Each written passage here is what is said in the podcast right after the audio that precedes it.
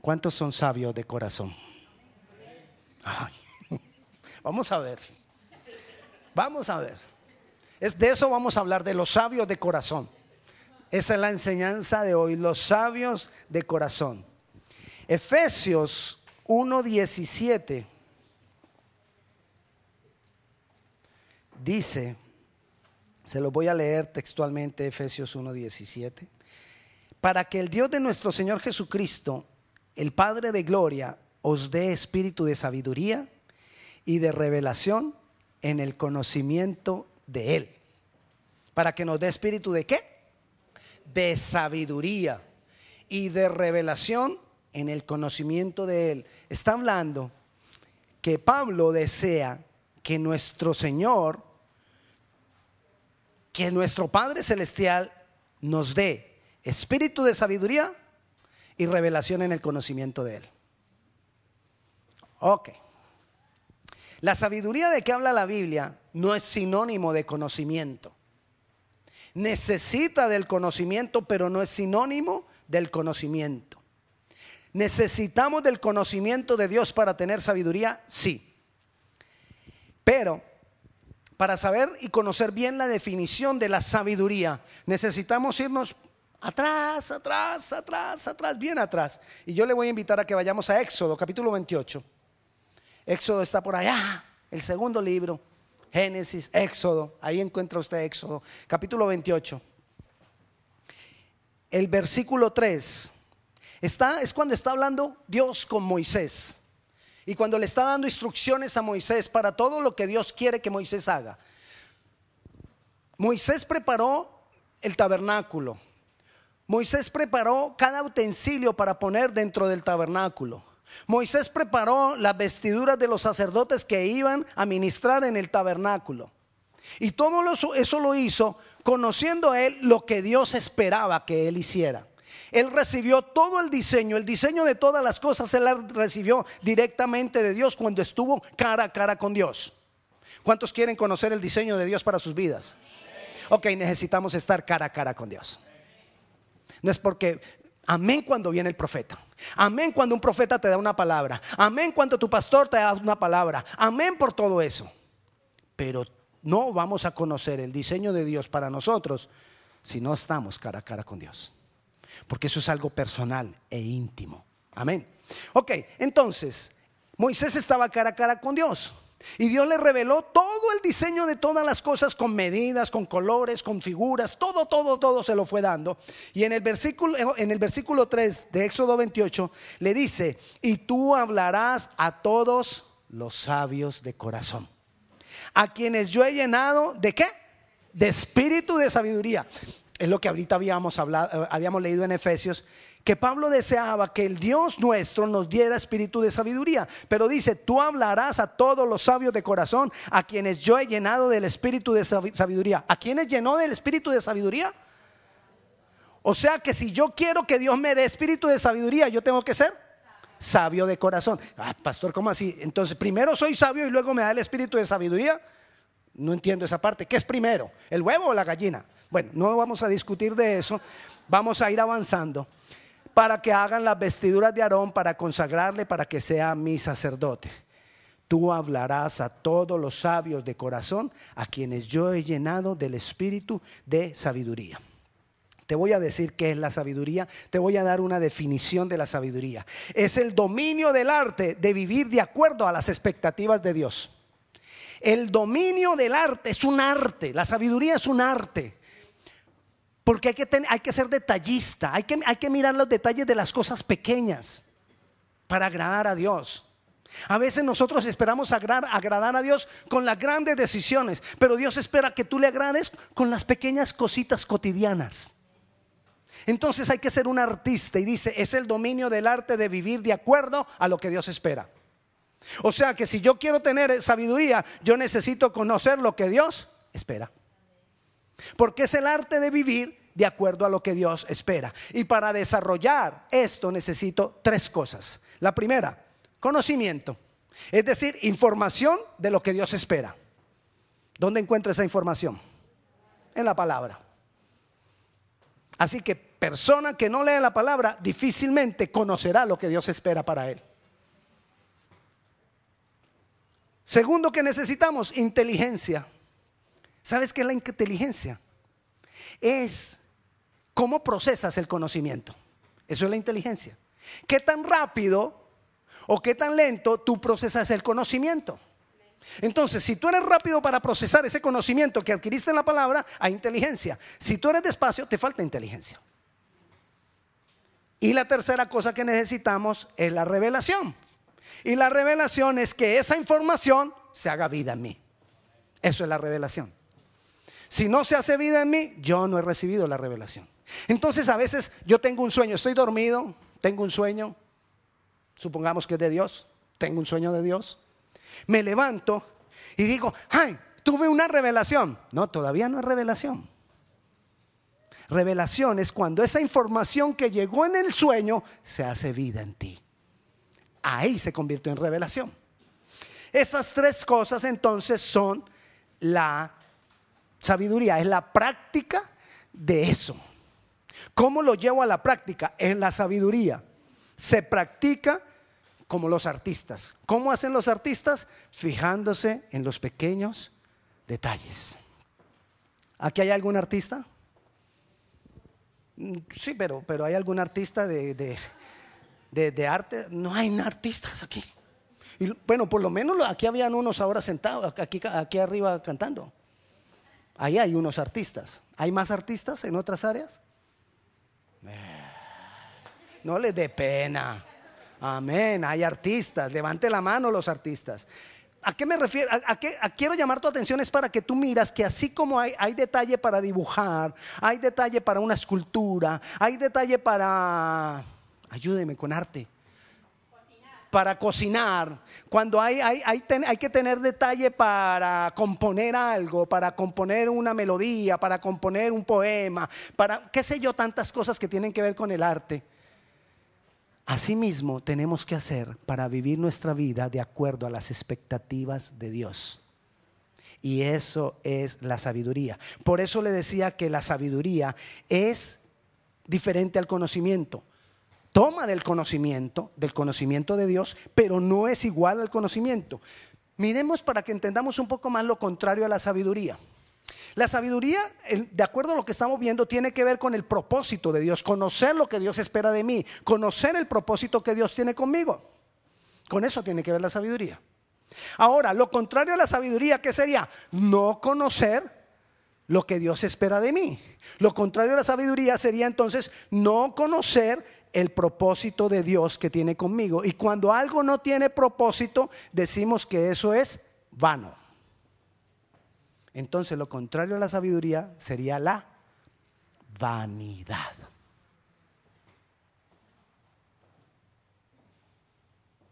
y la vanidad tiene que, ser, tiene que ver con las cosas que hacemos sin propósito, cosas pasajeras, cosas que no marcan destino, cosas que no marcan mi futuro. Si tu vida está enmarcada dentro de los propósitos de Dios, nosotros no podemos ser como el resto de la creación. ¿Cuál es el ciclo de vida de la creación? Nacer, crecer, reproducirse, morir. Eso lo aprendimos como en segundo de bachillerato. Nacer, crecer, reproducirse y morir. Si esa es nuestra vida, entonces nuestra vida es vana y vamos a morir. Pero quiero decirte, tú y yo no nacimos para morir. Morir no es nuestra meta. Ni siquiera fue la meta de Jesús morir. A través de la muerte Él nos iba a salvar, pero esa no era su meta. Ese era un medio. Porque su meta es pasar la eternidad con nosotros. Ese es su propósito, ese es su deseo. Y la muerte y la resurrección de Cristo no era el fin de Cristo. Era el medio para el cual Él poder tenernos a todos nosotros con Él en la eternidad. Tú y yo nacimos para mucho más que 70 o 90 años. Tú y yo fuimos creados para algo más allá, más grande. Por eso nuestra vida, sabiduría es vivir la vida pensando en que trascienda para la eternidad. Y la eternidad, mire, supongamos que la eternidad comienza en esa pared y termina en esa pared. ¿Qué son 90 años? ¿Quiénes quieren vivir 90 años?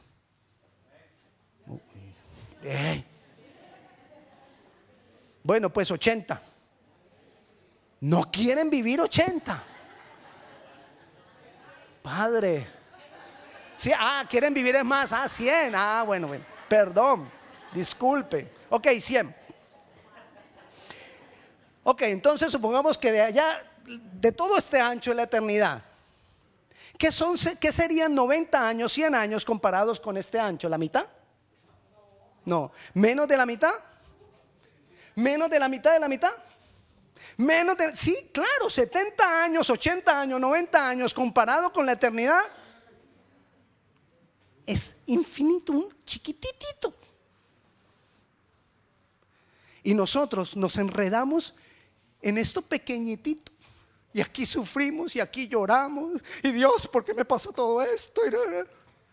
Cuando tenemos toda una eternidad que nos va a bendecir y muchos, porque no ven la bendición en este puntito de 100 años, dañan lo que van a recibir en la eternidad. No es justo. Ni para ti ni para mí eso es justo. Porque Dios quiere que nosotros vivamos estos 100 años pensando en la eternidad que vamos a disfrutar con Él. Y partiendo de eso, todo lo que nosotros hagamos en estos 100 años tiene consecuencias en la eternidad. Hágale al que está a su lado así y dígale 100 años.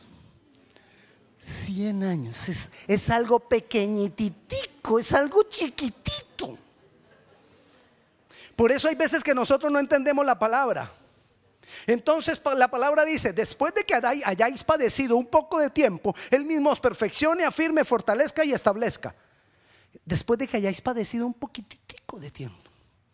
Pero para muchos el padecimiento, ay pastor, pero es que son, ya van como tres semanas. Ahora, si 100 años es esto, que son tres semanas, nada.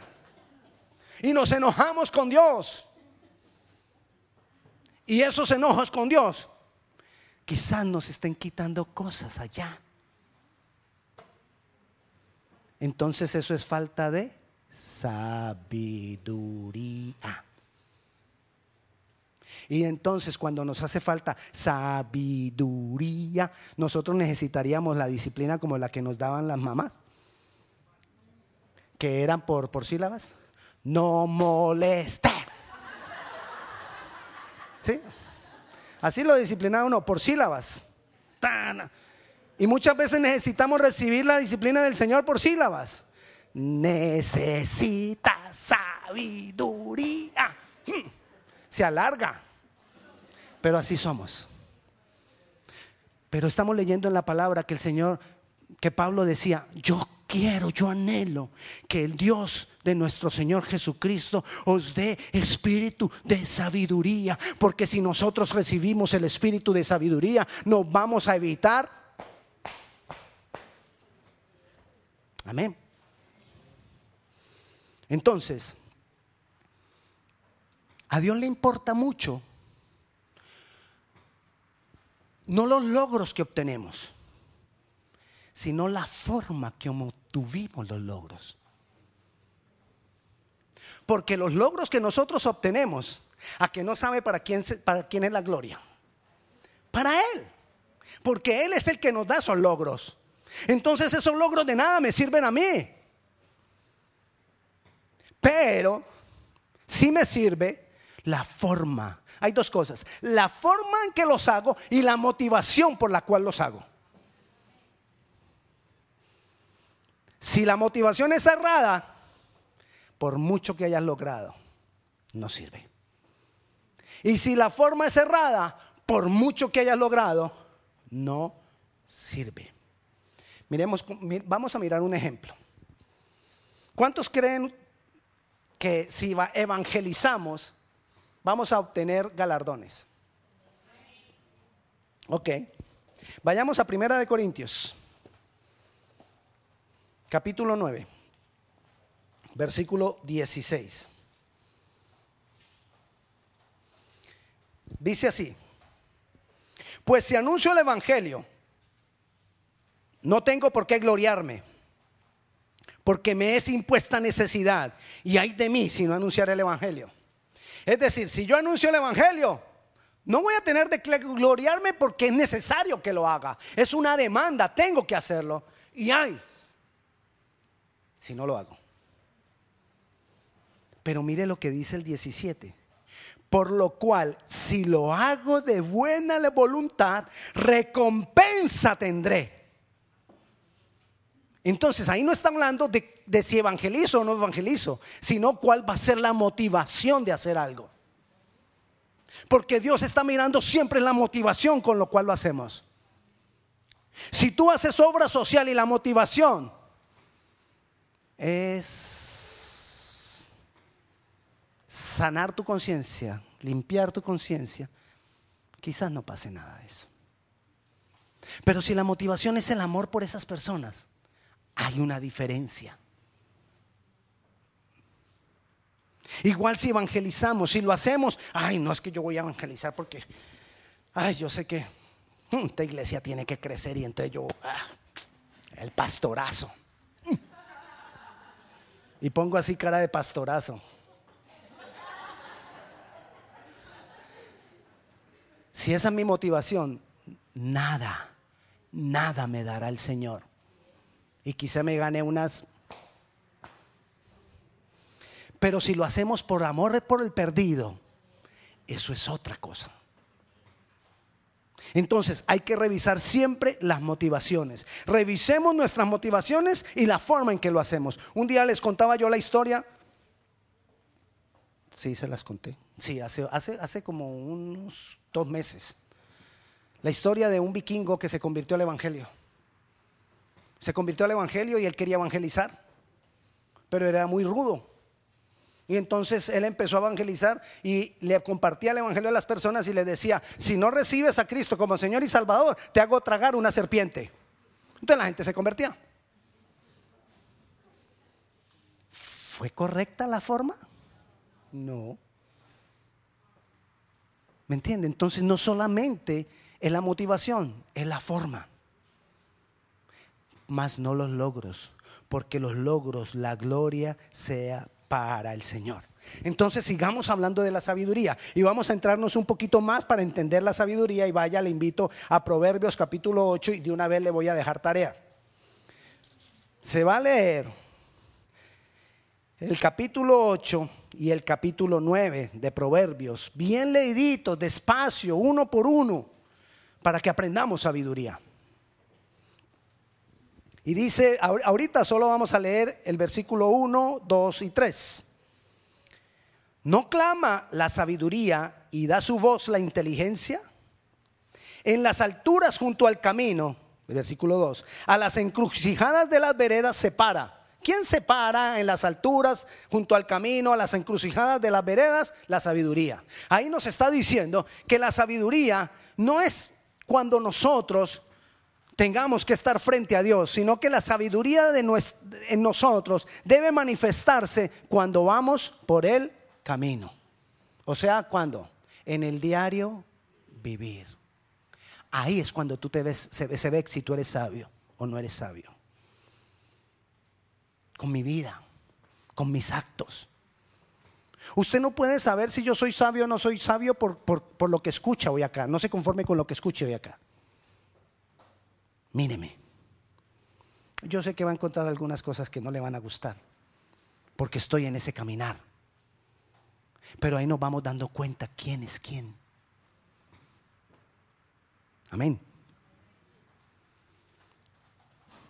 Dice entonces, a las encrucijadas de las veredas. ¿Cuándo, nos, nosotros necesitamos sabiduría y cuándo se manifiesta la sabiduría? Cuando yo voy por el camino de mi vida y de un momento a otro me encuentro con una encrucijada donde tengo que tomar una decisión. Ahí frente a la encrucijada donde yo tengo que tomar una decisión, ahí es donde yo tengo que preguntar, Señor, en esta decisión que yo tengo que tomar, ¿qué esperas tú de mí? Eso es sabiduría en las encrucijadas, cuando estoy frente a dos opciones, cuando estoy frente a todo lo que me está presentando el mundo y lo que me está presentando la palabra, ¿qué estoy escogiendo? Ahí es donde se manifiesta la sabiduría. Pero sigamos, dice el versículo 3, en el lugar de las puertas a la entrada de la ciudad. Qué lindo, ¿verdad? ¿Y eso qué será? En las puertas a la entrada de la ciudad da voces la sabiduría. Resulta que en la antigüedad los que gobernaban, los jueces y los que gobernaban las ciudades, se sentaban en las puertas de la ciudad y desde ahí gobernaban. Toda la persona que tenía un juicio, que tenía un problema, tenían que ir a los jueces a las puertas de la ciudad y ahí estaban ellos sentados para juzgar las situaciones del pueblo. O sea que cuando dice que la sabiduría se manifiesta en el lugar de las puertas, a la entrada de la ciudad, a la entrada de las puertas da voz en la sabiduría, es cuando gobernamos. ¿Cómo gobernamos? ¿Cómo estamos gobernando? ¿Qué gobiernas tú? Tú gobiernas tu casa. ¿Cómo gobiernas tu casa? ¿Cómo gobiernas tus hijos?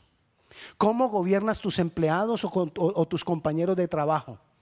¿Cómo gobiernas? ¿Cómo gobiernas? ¿Cómo gobiernas? ¿Cómo mandas? ¿Cómo exiges? ¿Cómo demandas? ¿De acuerdo a Dios o de acuerdo a los hombres? ¿Sabes en qué se ha perdido la humanidad? En el deseo de poder. En eso se ha perdido la humanidad. En tener poder, en poder manipular, en poder controlar a los demás. Por eso son las guerras, por eso hay hambre, por eso hay todo lo que hay en este planeta, por el deseo de control que tenemos los seres humanos. Pero el Señor nos está hablando ahí, nos está diciendo, en la manera en que tú gobiernas, ahí es donde se manifiesta la sabiduría. Ahí nos damos cuenta si hay en ti sabiduría. ¿Cómo gobierno mi vida? Ahí me doy cuenta si en realidad yo tengo sabiduría. de ahí mismo, en el versículo 17, dice, yo amo a los que me aman y me, aña, y me hallan los que temprano me buscan. Este, este, este proverbio está escrito como si fuera la, la sabiduría la que estuviera hablando. Y entonces está diciendo la sabiduría, yo amo a los que me buscan. Es decir, ¿quiénes tendrán sabiduría? Los que la buscan. Los que buscan la sabiduría la tendrán. Usted recuerda en el primer versículo que leímos allá en Efesios capítulo 1, versículo 17, ¿usted recuerda a quienes Dios le dio espíritu de sabiduría? A los sabios de corazón. Y aquí la sabiduría está diciendo que a quienes ella llega a los que la buscan. Entonces, ¿quiénes son los sabios de corazón? Los que buscan la sabiduría de Dios, los que anhelan la sabiduría de Dios, los que anhelan vivir su vida de acuerdo a las expectativas que Dios tiene, esos son los sabios de corazón. Quizás todavía no tengo la sabiduría, Señor, pero yo lo anhelo. Yo anhelo agradarte, yo anhelo hacer tu voluntad, yo, yo anhelo conocer lo que tú esperas de mí porque yo quiero hacer eso. Si tú tienes ese deseo en tu corazón, tú eres sabio de corazón. Y si tú eres sabio de corazón, el espíritu de sabiduría vendrá sobre ti. Así que yo necesito tener en mí el deseo de agradar a Dios, de acuerdo a lo que Dios espera de mí. El versículo 18 dice, las riquezas y la honra están conmigo, riquezas duraderas y justicia. ¿Qué acompañan la sabiduría entonces? Las riquezas, las que duran, las que no se acaban las que no me dejan solo. Porque hay veces cuando las riquezas no vienen de la mano de Dios, obtengo la riqueza, pero quedo solo. ¿Cuántos hombres ricos, millonarios, han muerto solos? Porque no fue dada por Dios. ¿Cuántos quieren de esa riqueza? A mí nada, ¿para qué? Eso no sirve. Pero cuando tenemos la sabiduría y empezamos a vivir lo que Dios espera de nosotros, entonces riquezas vendrán. Y no solo riquezas, gobierno, porque Él va a poder confiar en nosotros. ¿Tú te imaginas que el Dios, el que creó todo lo que existe, pueda decir, yo confío en ti, Isabel. Voy a, darte esto y esto y esto para que tú hagas porque confío en ti. Si Dios ve que nosotros somos sabios de corazón, Él va a confiar en nosotros. Y va a poder hacer que nosotros o esperar que nosotros hagamos una cantidad de cosas que quizás Él está necesitando hombres que lo hagan, mujeres que lo hagan. Vayamos a otro ejemplo de la sabiduría. En Segunda de Crónicas, este sí lo conocemos. Ah, ese es reconocido por todo el mundo. ¿Sabe de quién hablamos, no? Del gran rey Salomón. El rey Salomón. Vamos a leer desde el versículo 10, perdón, desde el versículo 6 hasta el 12. Capítulo 1 de Segunda de Crónicas. Entonces dice así, subió pues Salomón allá delante de Jehová. ¿Cuántos quieren sabiduría? De la que estamos hablando. Ok, entonces de una vez ve pensando la enseñanza que nos deja Salomón. Dice el versículo 6, subió pues Salomón allá. ¿A dónde subió? Delante de Dios. Allá delante de Dios. ¿Tú quieres tener sabiduría? ¿Sabiduría? perdón, dije sabiduría, ¿verdad? Bueno, tú quieres tener sabiduría, sube a la presencia de Dios. Porque no hay otra forma de adquirir la sabiduría, de conocer lo que Dios espera de mí, si no es viéndolo cara a cara encontrándome con Él, pasando tiempo con Él, conociéndole más, hablando con Él o escuchándolo a Él. Subió pues Salomón allá delante de Jehová al altar de bronce que estaba en el tabernáculo de reunión y ofreció sobre él mil holocaustos. Normalmente ellos cuando subían al altar del holocausto ofrecían un holocausto. Y Salomón ofreció mil. Salomón fue, no se midió en el momento de darle a Dios. No tuvo reservas con Dios. Te estoy hablando de tiempo. Te estoy hablando de entrega de tu vida. Te estoy hablando si en algún momento Dios te dice que des determinada cantidad de dinero. Te estoy hablando las reservas que tenemos nosotros a veces con Dios cuando Dios espera algo que nosotros hagamos y no lo hacemos. Quizás espera que tú renuncies a algo y no somos capaces de renunciar a unas cosas pequeñas que Él espera. Pero ahí Salomón lo entendió. Es más, eso yo creo que él lo recibió de ver a su papá. Porque su papá una vez dijo, yo no quiero darle a Dios nada que no me cueste me voy a exigir a darle cosas que me cuesten. No le voy a dar las sobras, no le voy a dar lo que me queda, voy a darle a él lo primero. Yo creo que Salomón aprendió eso de su papá y entonces él recordó y dijo, yo me voy a presentar ante Dios, pero yo ya sé porque yo vi a mi papá que eso no es con un poquitito. No voy a dar lo que me queda. Voy a ser exigente conmigo mismo. Voy a dar mil holocaustos. Y dice después, y aquella noche Usted recuerda que ahora en la alabanza el Señor nos habló de algo. Nosotros los hijos causamos reacciones en nuestros padres. A veces lo, dicen, ¿a cuál hijo tú prefieres? Hay veces, hay, hay papás que cometen errores, pero hay papás que no cometen errores, sino que el hijo provoca unas cosas y el otro hijo provoca otras cosas. Hay hijos que provocan cariño, porque vienen y, se enternecen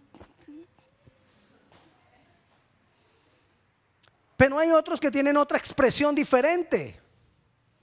Y hay otros que quizá provoquen disciplina. ¿Me entiende? Salomón lo entendió y él provocó en Dios.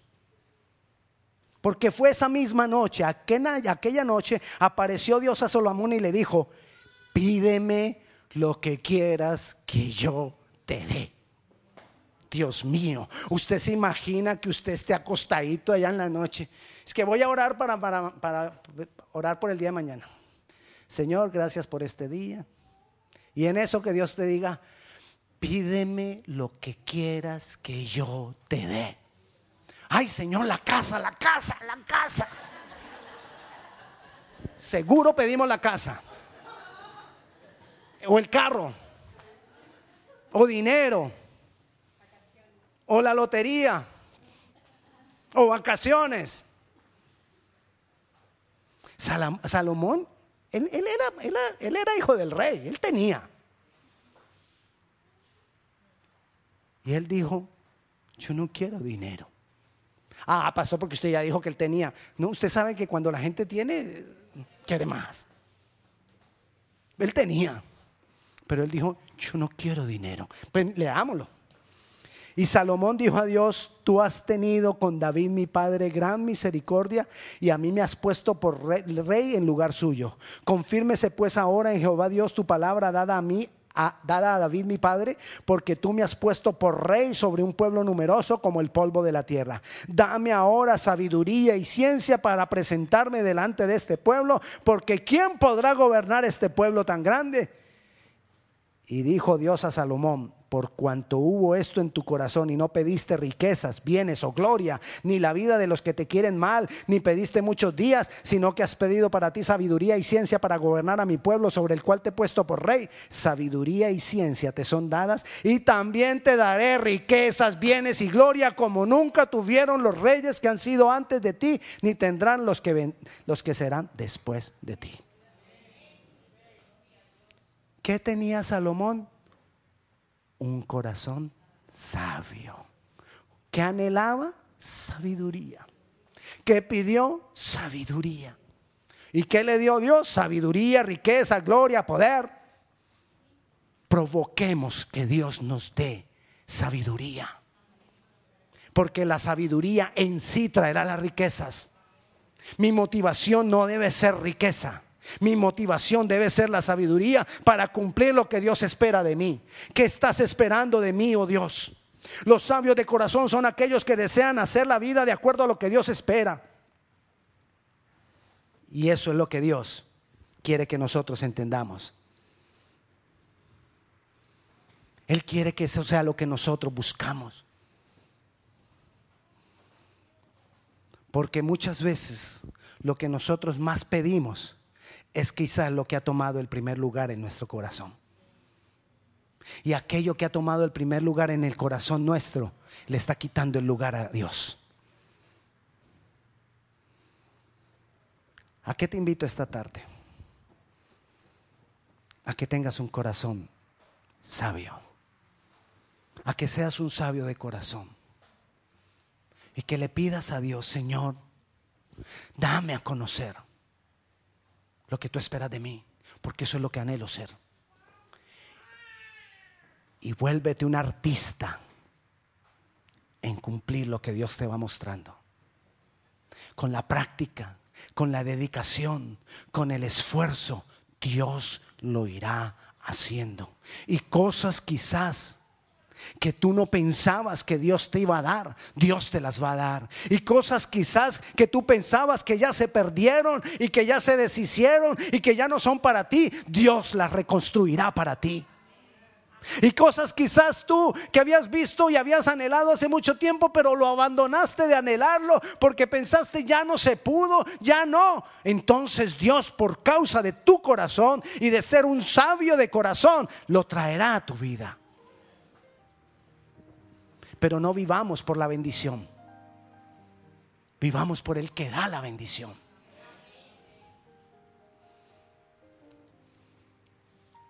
Así que yo te invito esta tarde a que le digamos eso a Dios.